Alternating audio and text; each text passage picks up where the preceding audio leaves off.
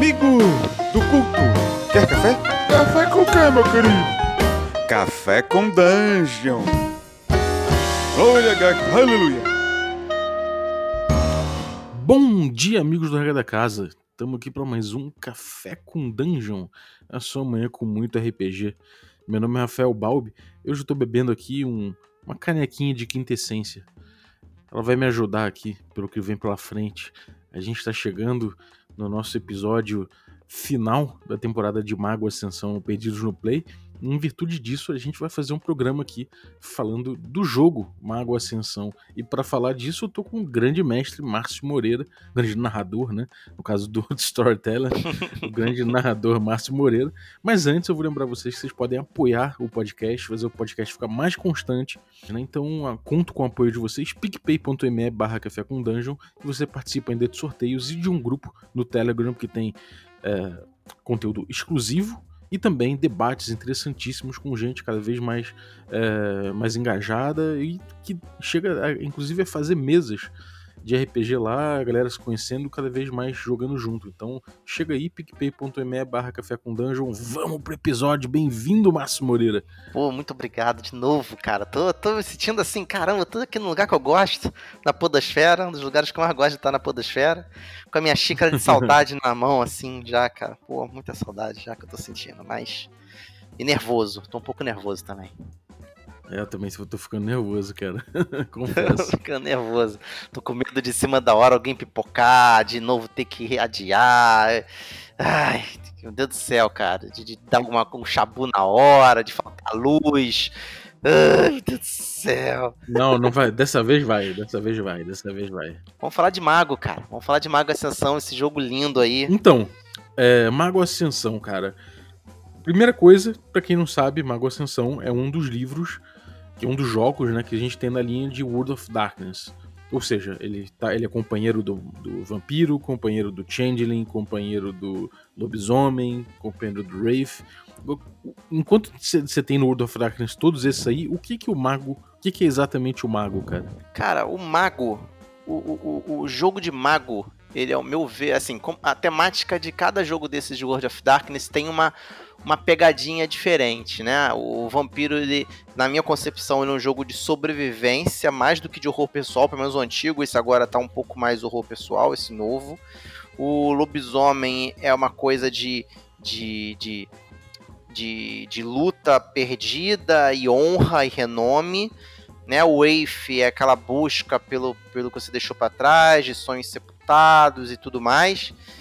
E o, e o Mago, ele é um jogo de crenças. Uhum. Ele é ele é um, um, um, um, jogo onde você coloca em, é, é, é, é na mesa uma mecânica para abordar o contraditório e o que não é contraditório. O meu paradigma, o seu paradigma, quando que eles se comunicam bem, a gente é da mesma tradição, quando se comunicam um pouquinho menos, a gente é da grande, do grande concílio, e se a gente é totalmente antagônico, nós somos de concílios opostos, provavelmente eu sou um tradicionalista, você é um tecnocrata, ou vice-versa, e por aí vai. Uhum.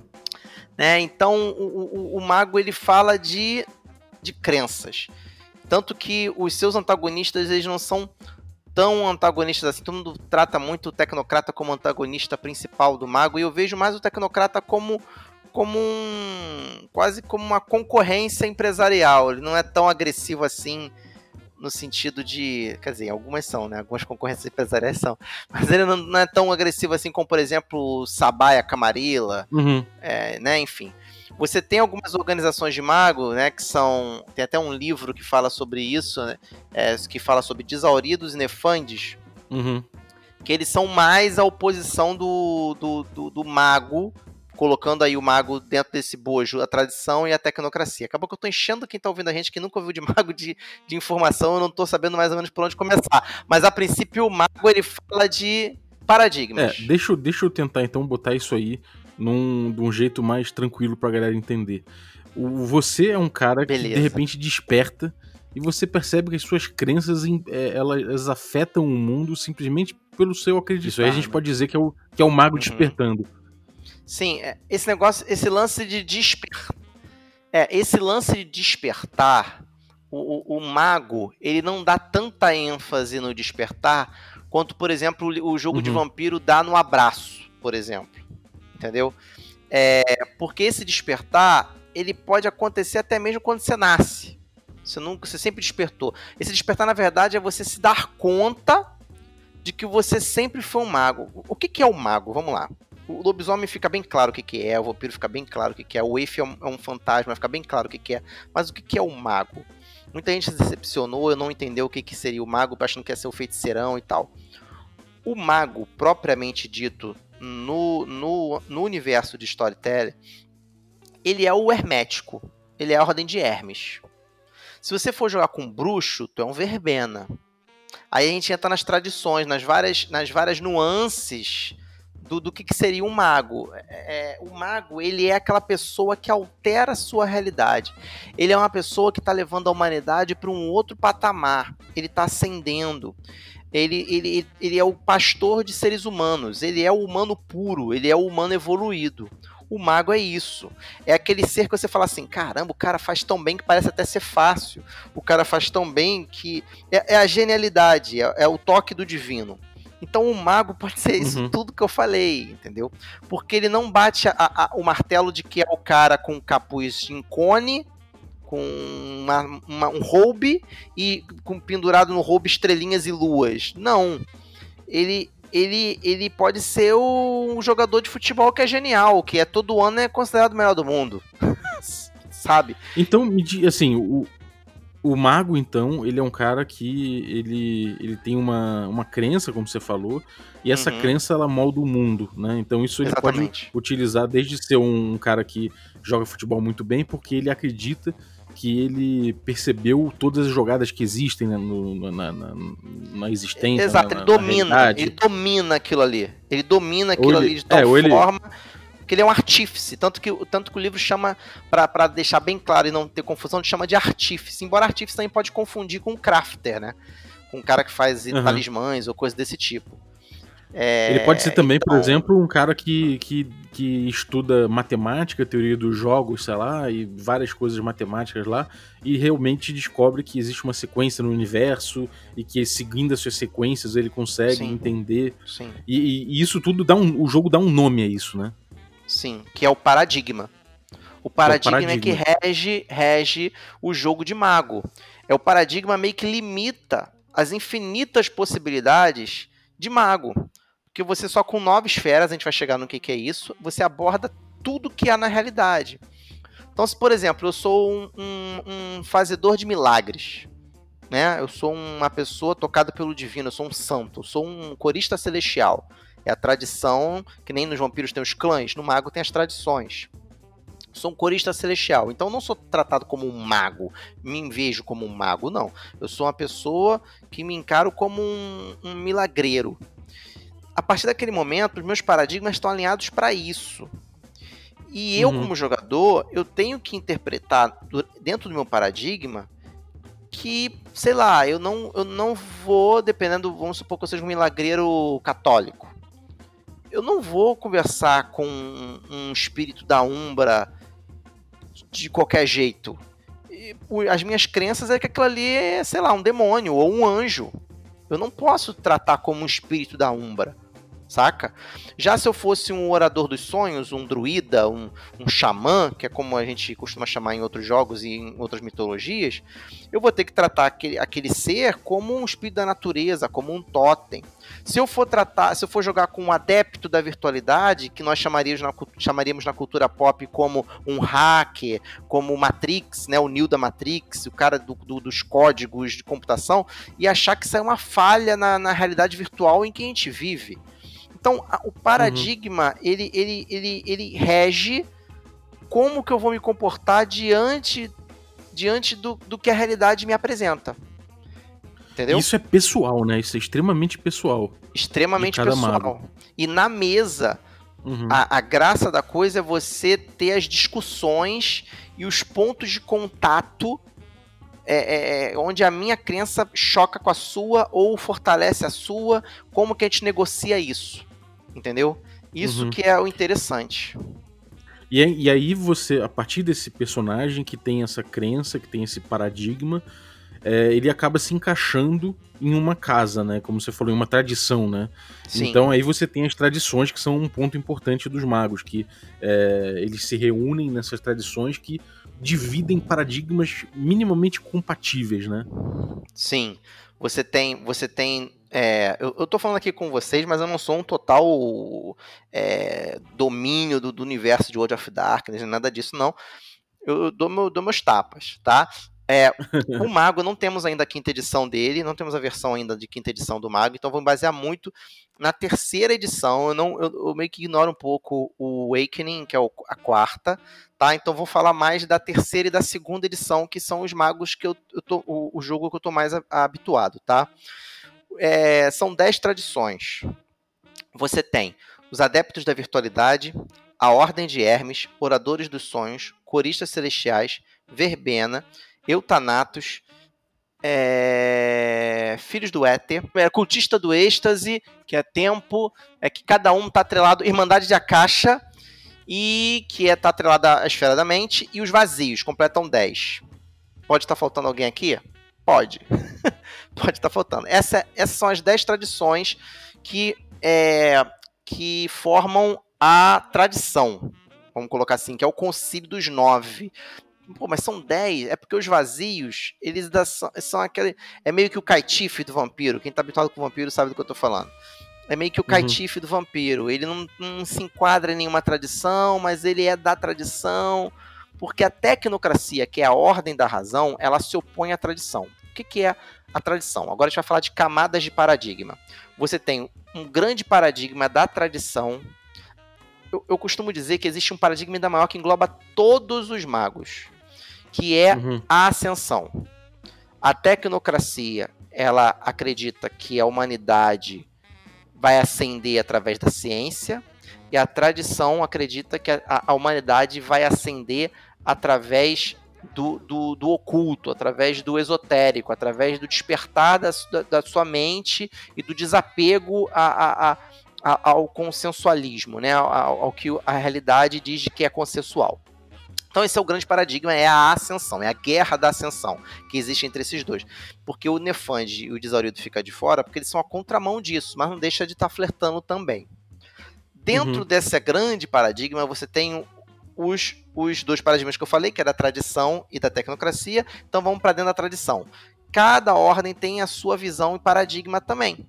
Então você tem os verbenas, que são as bruxas clássicas, o Wicca, esse tipo de coisa. Oradores dos sonhos, é, a, a esfera dos verbenas é vida. Você tem os oradores dos sonhos, que, a, que a, o paradigma deles é ligado mais ao espírito, ao mundo espiritual. Eles são o que nós chamamos de xamã, é, o que nós chamamos de, de, de pajé, aquelas, aquela, algo mais primitivo ligado à terra a esfera deles, obviamente, é o espírito. Você tem os irmãos de Akasha, que são é uma, é uma tradição oriental. Eles estão muito ligados a essa coisa da mente sobre a matéria, da mente sobre o corpo, do controle corporal para fazer as coisas e a mente e o corpo como uma coisa só. É, é bem tigre o dragão. Eles são, eles são o que a gente chamaria dentro do nosso, do nosso entendimento que são monges, né? Então uhum. eles, eles, eles, eles, eles tem a questão da arte marcial e a esfera deles é a mente. Você tem a Ordem de Hermes, que é. Eu acho que eu não citei a Ordem de Hermes naquela corrida rápida que eu fiz. É, você tem a Ordem de Hermes, que seria o mago clássico. Seria o, o, o, o mago propriamente dito. É o Merlin é o catedrático, é o arcano, é o que através dos estudos, dos livros, das letras, eles conhecem o verdadeiro nome das coisas para poder manipular a magia. E a, a esfera deles é forças. Você tem os uhum. eutanatos, que eles são reencarnacionistas, eles acreditam que tudo é uma roda, tudo faz parte de um ciclo. E dentro de cada coisa existem pequenos ciclos também, por sua vez. Eles acreditam que tudo tem um começo, um meio e um fim.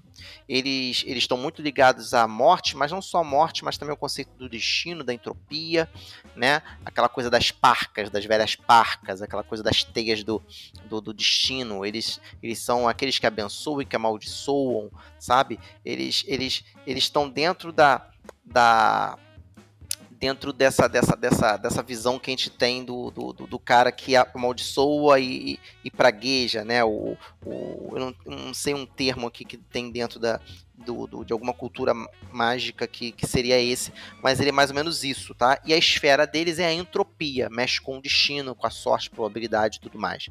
Você tem também uhum. os cultistas do êxtase. Os cultistas do êxtase, eles acreditam que os seus sentidos, o que eles percebem do mundo, é o que o mundo é.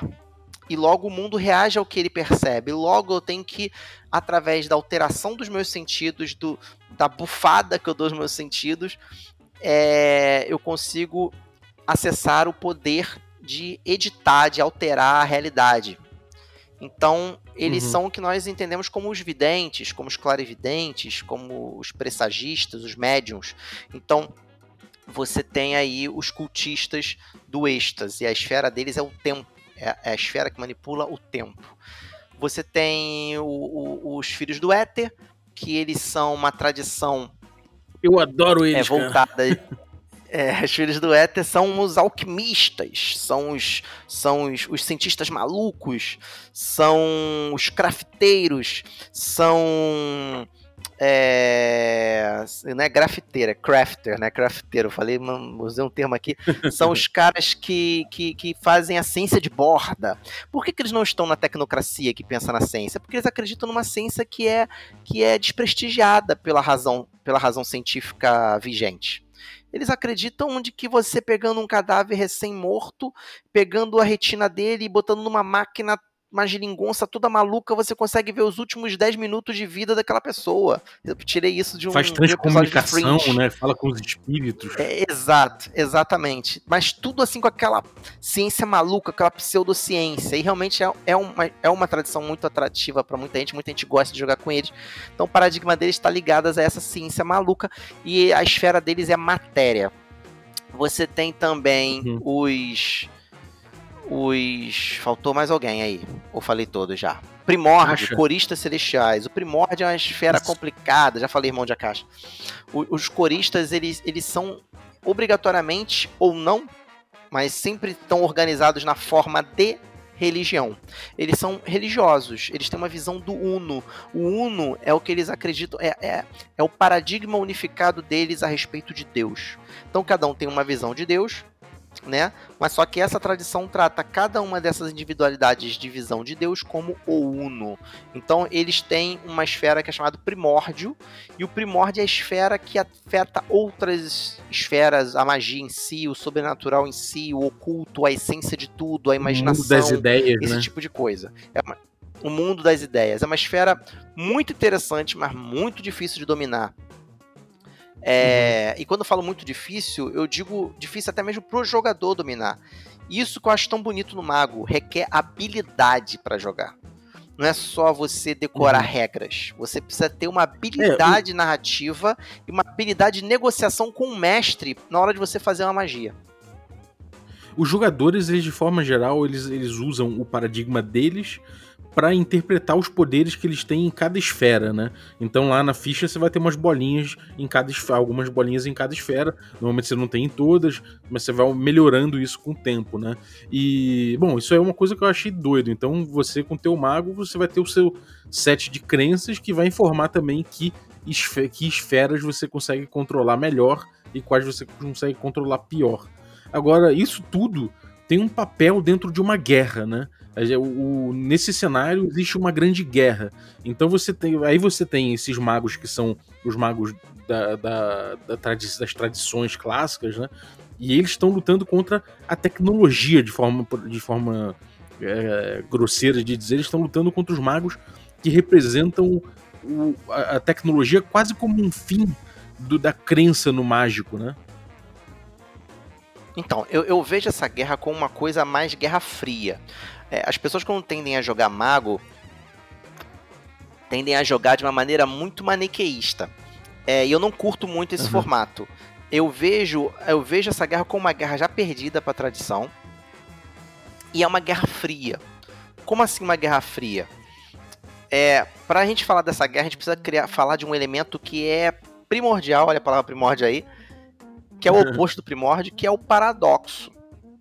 O paradoxo, ele é o xingamento da realidade em cima do mago. ele é a ofensa que a realidade faz ao desgraçado que mudou a realidade. Porque a realidade é o acordo da consciência coletiva, é um consenso entre a percepção de cada um. Esse consenso cria anticorpos na realidade.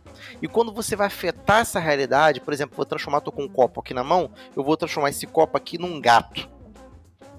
Eu vou transformar esse copo num gato. Beleza. Com o passar do tempo, esse gato, ele vai começar, vamos colocar assim, é um negócio meio doido que eu vou falar, mas ele vai começar a agir como um copo. É meio louco isso que eu tô falando, mas ele, sei lá, ele vai vazar, ele vai rolar, ele vai. Ele vai começar a agir meio estranho. Isso quer dizer o quê? Em termos de jogo, que a duração da magia tá acabando, mas é muito pobre tu falar só a duração da magia. Não. Na realidade, o padrão daquele copo está se normalizando. O padrão está voltando uhum. ao normal. Então é muito difícil você mestrar outras coisas de magia fora do lore de mago, a ascensão, porque é muito bem casado o lore com do, como que a magia funciona.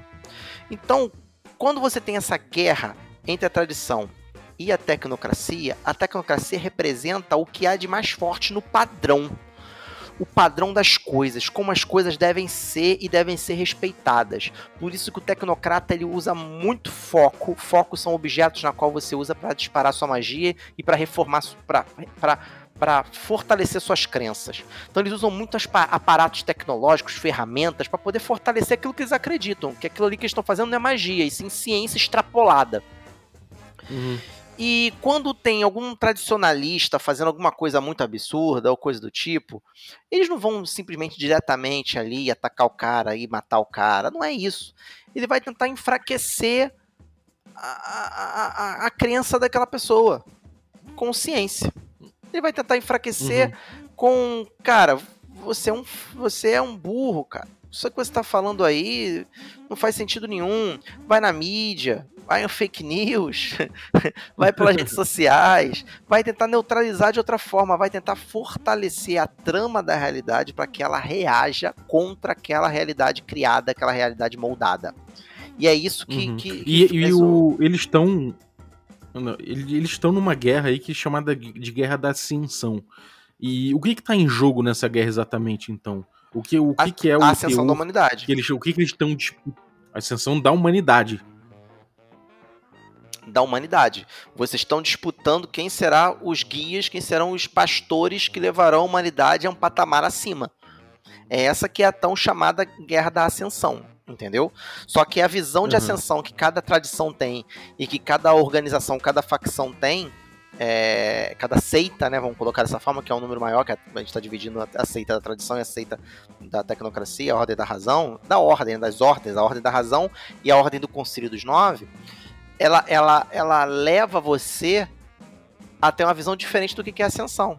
Então você vê, cada um tem uma visão diferente do que é ascensão, cada um tem uma visão diferente do que é magia, cada um tem uma, uma, uma visão diferente do que é realidade, cada um tem uma visão diferente do que é os, os elementos menores, avatar, foco, talismã, espíritos, demônios. Então você vai fazendo fractais, e desses fractais existem várias versões de cada, de cada faceta desse fractal.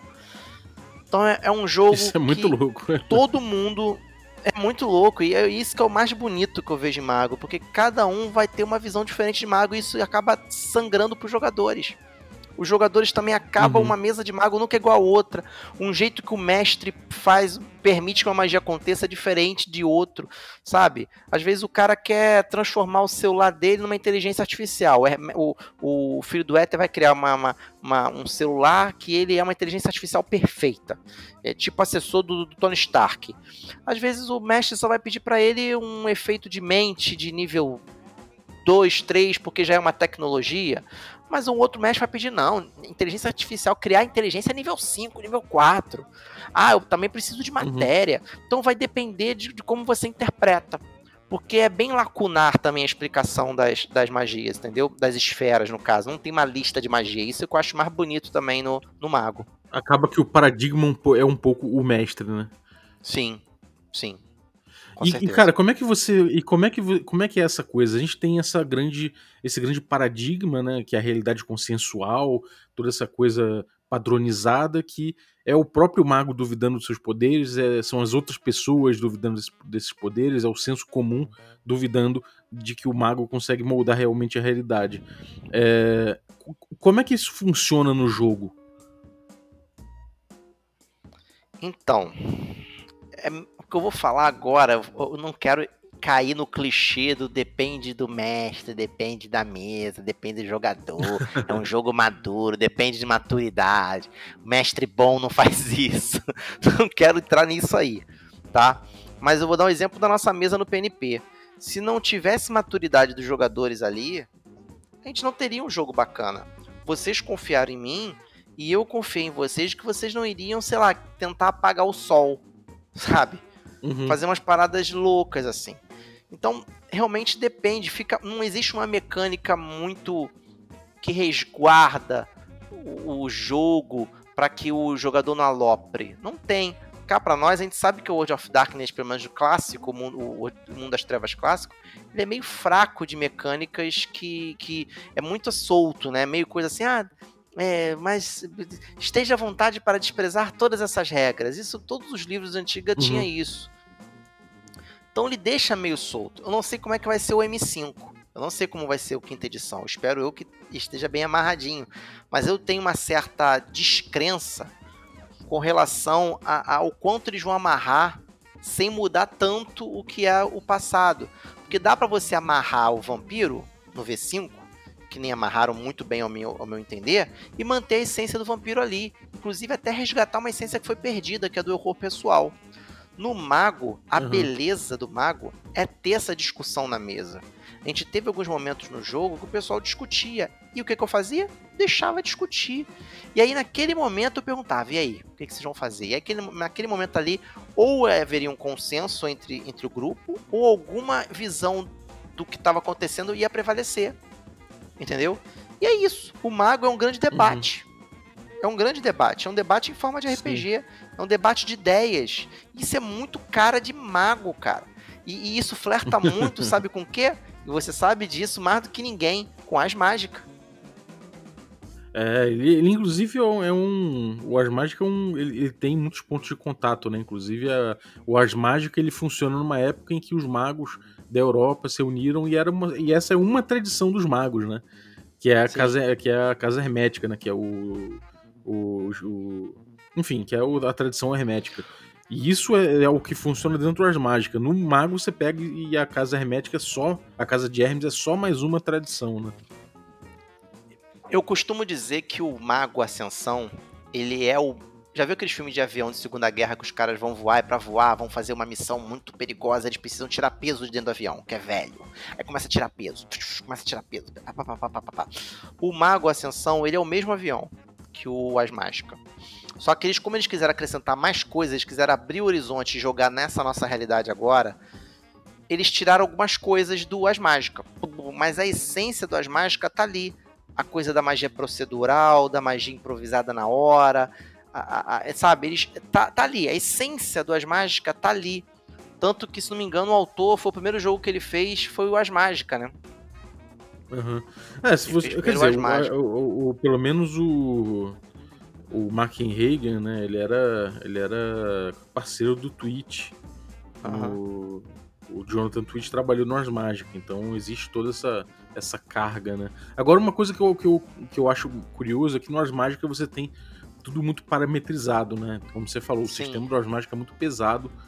Uhum. Que cada. Enfim, quando você vai construir uma mágica, você vai misturando ali é, elementos, você vai calculando é, linhas gerais de, de nível e tudo mais. E no Mago você tem ali que, por exemplo, se você tem matéria 3, o livro te dá mais ou menos uma ideia do que você pode fazer com matéria 3.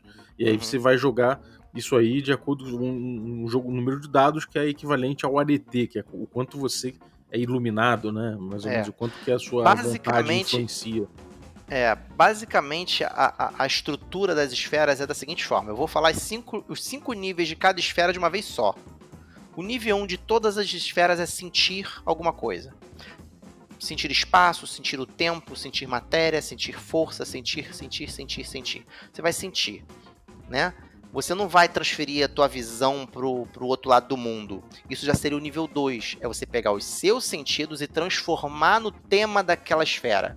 Então eu tenho o meu sentido de visão, eu vou levar minha visão ao longo do tempo. Ah, eu tenho meu, minha, minha, minha, minha audição, eu vou levar minha audição para dentro do computador e eu vou ouvir o que os bits estão falando.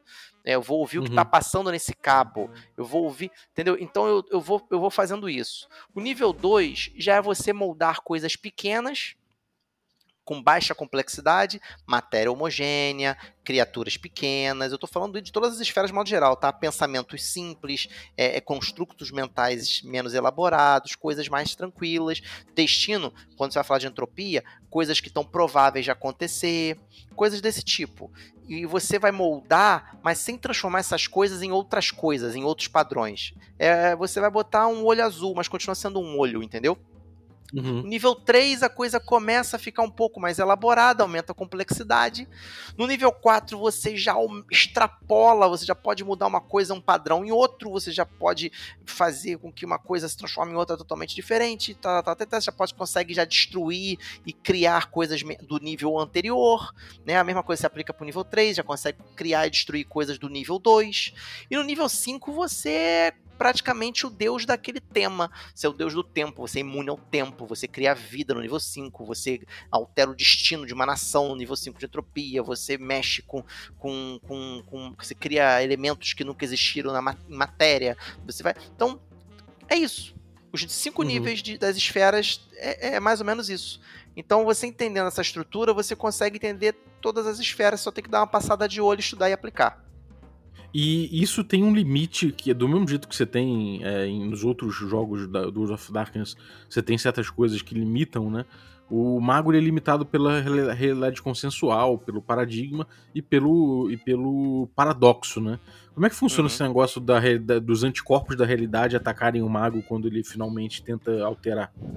Então, não importa o quão forte você é, quanto mais forte a magia que você tenta fazer, tem um cálculozinho aumenta a dificuldade do teu teste de arete. Arete é um atributo central em mago que você rola ali para tudo. Tá? É, então, exceto no nível, eu acho que na edição 4 você rolava arete com mais o nível da esfera. Acho que rolava um negócio desse. Mas você rola o tua arete para tudo no, no, dentro dos paradigmas da edi das edições que eu tô falando aqui, da segunda edição e da terceira edição. Então você rola a arete para tudo, que é o nível da esfera, mais 3 se for coincidente, mais 4 se for vulgar e mais 5 se for vulgar com testemunha. O que, que é uma magia coincidente, vulgar e vulgar com testemunha? Perdão, vulgar com testemunha. Magia coincidente é aquela que a pessoa bate o olho e, ok, isso aí é possível de acontecer. Vou dar um exemplo para você. É, eu vou fazer o clássico, mais fácil de magia coincidente para você entender é fazer alguém tropeçar com entropia 2. Alguém tropeçou, o cara tá correndo, tropeçou. A probabilidade dele tropeçar existe, então ele tropeça e cai. Isso é uma mágica coincidente, tá? É, eu, por exemplo, chegar e fazer a pessoa ter um ataque cardíaco com vida, a pessoa já é debilitada, já é doente e tal, e a pessoa morre. Magia coincidente não significa uma magia às escuras, uma magia escondida, não é. Tá? Você Até porque o próprio mago ele tem a crença dele que pode atrapalhar, né? Exatamente. Então a realidade está sempre de butuca no que você está fazendo. Então não interessa se tem testemunha ou não. Por isso existe a magia vulgar e vulgar com testemunha. O que é magia vulgar? Cara, um ser humano não pode se transformar num morcego. Mas ele vai lá e se transforma num morcego. Vamos diferenciar aqui, vamos me transformar numa iguana. pra, pra não pensar que é vampiro. Existe listão de bichos, não tem lista. Eu me decido me transformar em outra pessoa, numa cadeira. Vou me transformar numa cadeira. Cara, isso não é normal. A realidade vai dizer, ó, isso é vulgar. Beleza, tem alguém olhando no caso, alguém adormecido, né, que não é maga, que não é um, um, um artífice da vontade, como o livro fala, e olha você, testemunha você se transformando numa cadeira. Isso é vulgar com testemunha. Era engraçado que eu tinha um amigo meu que mestrava antigamente pra gente. Ele falava: Nossa, isso é muito vulgar. Não existe essa de muito vulgar ou pouco vulgar. Não existe. É vulgar, ou vulgar com testemunha, ou coincidente. Ponto. Não tem muito vulgar. Você ser visto por um bebê uma criança. Talvez uma criança, você, ou dependendo do mestre, ele possa começar a ser mais flexível. Mas você ser visto por uma pessoa e ser visto por uma multidão é, num canal de TV, sendo televisionada a tua magia, vai ser vulgar com testemunha do mesmo jeito. Vai ser o mesmo nível de dificuldade do mesmo jeito. Os outros ônus e bônus uhum. que você uhum. vai colocando na rolagem é coisa do tipo assim. É, eu tô desesperado, tô com o meu emocional abalado, é, eu tô com pressa, é, eu tô fazendo a magia numa ressonância contrária ou contra um paradigma oposto entendeu? E aí começa a vir esses conceitos, o que é ressonância, o que é paradigma. Por exemplo, eu estou querendo curar alguém, vou fazer uma magia de cura.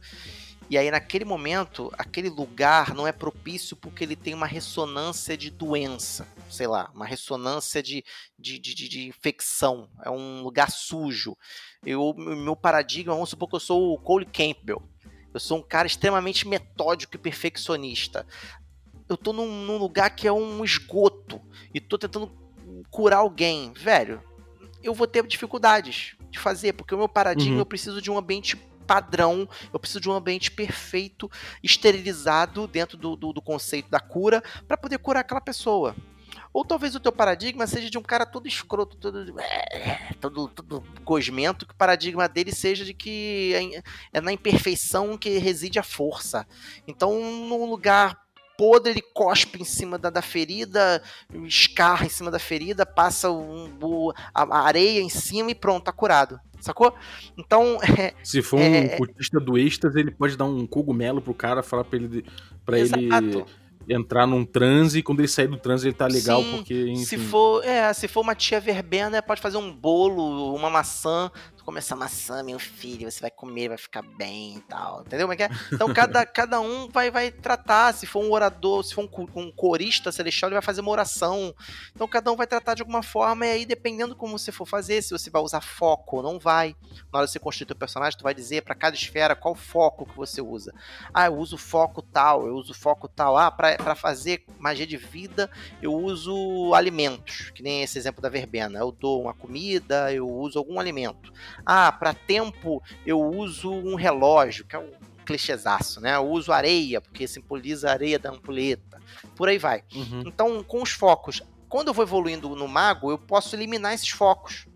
Mas mesmo eliminando esses focos, se eu usá-los mesmo assim, eu dou menos um na minha dificuldade da magia, então vai ficando mais fácil, porque eu não preciso São, são ferramentas que te ajudam a canalizar a tua vontade, né? Exatamente. Esses são os focos entendeu? E tem aquela mesma estruturinha de vampiro, de lobisomem. Você tem as perícias, atributos, antecedentes. Antecedentes de mago, na minha concepção, são os melhores antecedentes que tem. Tem de tudo. Você pode comprar biblioteca, arcanum.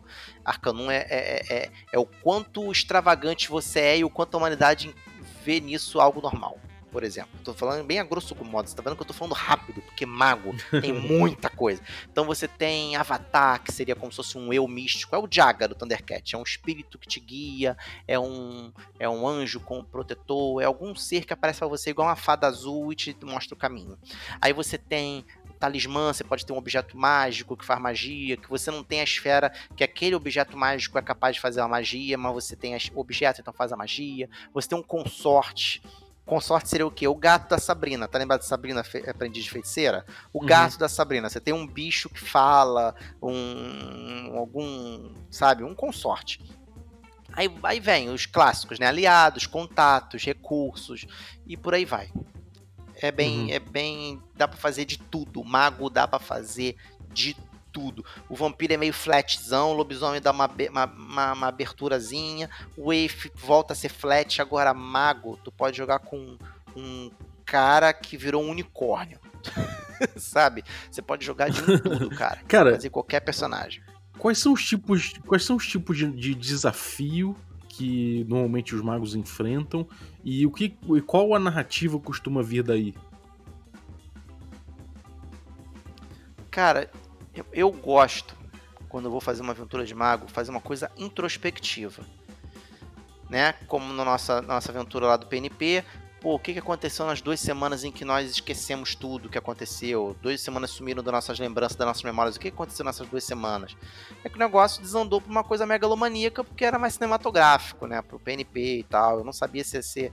Uhum. Mas, por exemplo, já mestrei uma aventura uma vez pra uma mesa minha, de que um pai de família ele queria é, que o filho aprendesse. Eh, por que, que ele está com tanta dificuldade de aprender matemática? Por que, que ele tá com tanta dificuldade? E aí ele entrou nos sonhos do filho, começou a fazer uma busca, ele, aí ele foi se encontrou com a, o, uma encarna, uma, um espírito que representava a matemática e negociou com ela e tal, para lá. Depois ele foi punido porque ele estava usando de um poder é, divino, ele era um hermético, de um poder divino para poder ajudar o filho numa coisa trivial, entendeu? Então eu gosto desse tipo de, de, de desafio, sabe? De fazer uma coisa que seja trivial, ser um, virar um embate filosófico e passando por uma busca. Eu acho que, eu acho que o, a grande palavra que resume as quests de mago é busca. Nós estamos numa uhum. busca. E é através dessa busca que você evolui entendeu? Até você chegar ao mago perfeito, ao mago de arete 10, arete 9, que não tá mais entre nós. Ele vai para as regiões celestiais, ele vai para os reinos, os reinos altos, ele vai se, se recolher e ver a humanidade de cima, entendeu? Uhum. Ele, ele ascendeu mais né? rápido né? que a humanidade, quando na verdade o ideal seria você ir caminhando e levando, mas dizem que isso é impossível. Então você faz discípulos para que esses discípulos continuem o seu trabalho e aí você consiga fazer com que a humanidade que acende mais rápido acenda junto, né? Então esse é o grande desafio do Mag, é a busca. É a busca pelo conhecimento, a busca do poder, a busca para levar a humanidade a, a, a, a, a crescer e também a olhar para dentro. Uhum, muito bom, cara. E quando você. para cada nível de arete que você pega na tua ficha, você tem um quest que você tem que passar, né? Você vai seja, fazer uma, uma, uma, é, vai fazer uma busca mago, específica. Né? Por exemplo, eu vou chegar. Se você falhar, perdeu os pontos e não evoluiu, né? É, eu não, eu não fui muito a fundo nisso no, no, no, no PNP, apesar de que vocês fizeram várias buscas, né? Se você parar a pensar, teve vários mini arcos dentro do, do grande arco do, do, do, Silêncio e Trevas. Teve o arco da Segunda Guerra. O tempo todo. O, tempo, todo. todo. Mas eu não falei assim, ó, agora nesse momento, porque eu quero evoluir Arete para Arete, Arete 3 para Arete 4, vamos fazer uma busca. Não teve isso, né? É, é, mas isso pode ser, inclusive, tratado no jogo de forma síncrona, né? Você pode botar, inclusive, Sim. numa outra vida do personagem. Você Sim. pode, enfim, você pode é, trabalhar isso de várias formas diferentes.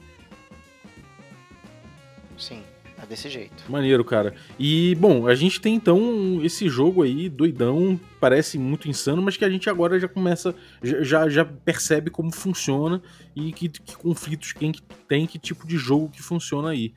E, cara, dá um exemplo de. Dá um exemplo aí de. Sei lá, de uma cena clássica que, você, que a gente jogou, que, que ficou bem, bem marcado para você e que você acha que exemplifica muito bem o mago do, do nosso jogo do PNP. Cara, o que exemplifica muito bem foi o penúltimo episódio, não penúltimo uh, no todo, no penúltimo em relação ao que a gente já tem jogado até aqui, gravado até aqui. Sem ser o último que a gente jogou, o anterior. Que vocês estavam em volta de uma mesa discutindo uma agenda. Você lembra disso? Um Moleskine. E vocês estavam discutindo aquilo ali e começaram a falar de teorias metafísicas profundas e eu não mandei ninguém fazer isso. O Chess entrou numa de explicar sobre nuvem de probabilidade, você falando de padrões e, e tentando extrair o padrão. Cara, se você quer entender mago, se você quer entender mago, vá nesse episódio. Eu, eu agora de cabeça, eu não vou saber qual é episódio, mas é, é vá nesse episódio, cara, que esse episódio ele é o supra-sumo do que significa mago, cara muito legal. É, eu vou pegar, eu vou, eu vou linkar esse episódio aí pra galera pra, pra conhecerem mais ou menos. Quem não conhece o Mago, eu acho legal. que é um bom exemplo mesmo. É... E cara, é isso. Eu acho que de forma geral aí a gente tem a gente tem uma bela campanha e a gente tem um belo jogo, né, cara? O, o Mago crer. é um belo jogo. Realmente, eu acho que uma junção de coisas aí. Você teve uma bela um belo insight a respeito dele. A gente acompanhou. Então, uma confluência de coisas aí e realmente os paradigmas de cada jogador aí. A galera conseguiu.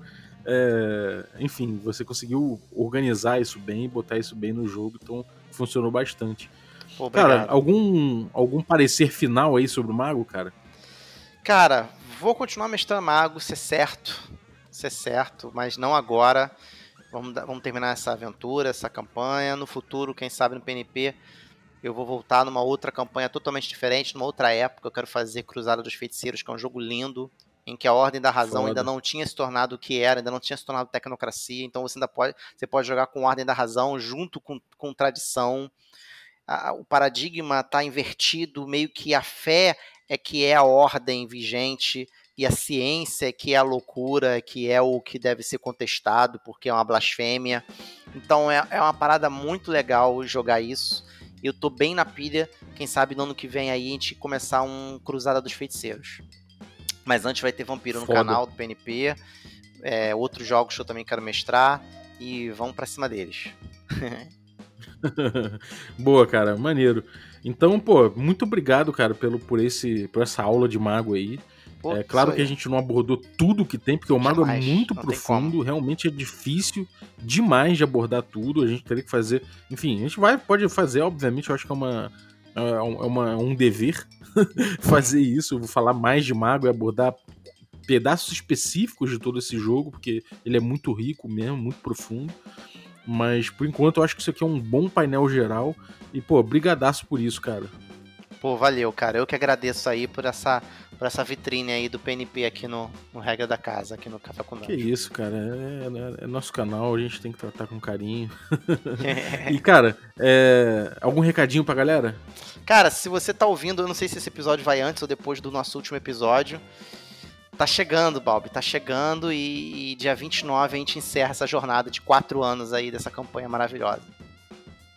Exatamente. Então, bom, você ouvindo isso, 29, cola aí Perdidos no Play no Twitter, no barra Perdidos no Play e acompanha aí. A gente vai começar, a gente vai fazer a, a, nossa campanha, nosso final de campanha em breve. Então, dia 29 cola que vai ter, cara. Acompanha aí esse marco Ih, que realmente é... quero nem falar disso, eu quero só relaxar agora, que senão eu vou ficar pirado, amigo. Meu personagem é o Cole Campbell, tenho muito carinho por ele, vai ser uma despedida e tanto. Então, é isso aí. Boa tarde, todos vocês. Valeu, cara, um abraço, Valeu, obrigado, abraço, galera. galera. Queria agradecer aí os nossos, os nossos apoiadores, pessoal que apoia o, o Café com Dungeon, cara. É, muito obrigado. É, é, essencial o apoio que vocês dão, tanto os nossos é, café gourmet, os café com creme, os café expresso, todo mundo.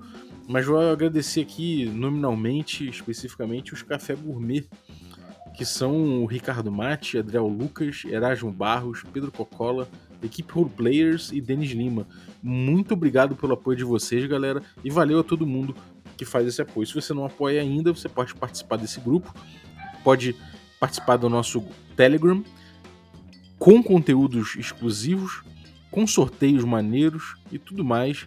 Então, picpay.me barra café com dungeon, você ajuda a gente a crescer e voltar a ter cinco dias na semana de, de, de podcast. Eu queria agradecer o Marcos, que mandou essa vinhetinha de hoje, iluminada, abençoada nas águas de Greyhawk. Muito obrigado, irmão. É, se você quiser também mandar sua voz para a vinhetinha do Café com Dungeon, é só usar aí o WhatsApp e mandar pro número que eu coloquei embaixo na descrição do, do, do episódio. Sabendo que se você mandar aí a sua, sua vinhetinha, né, você já está consentindo nos direitos do uso da, das vozes envolvidas no áudio que você mandar. Então é isso. Muito obrigado. Um abraço e até a próxima.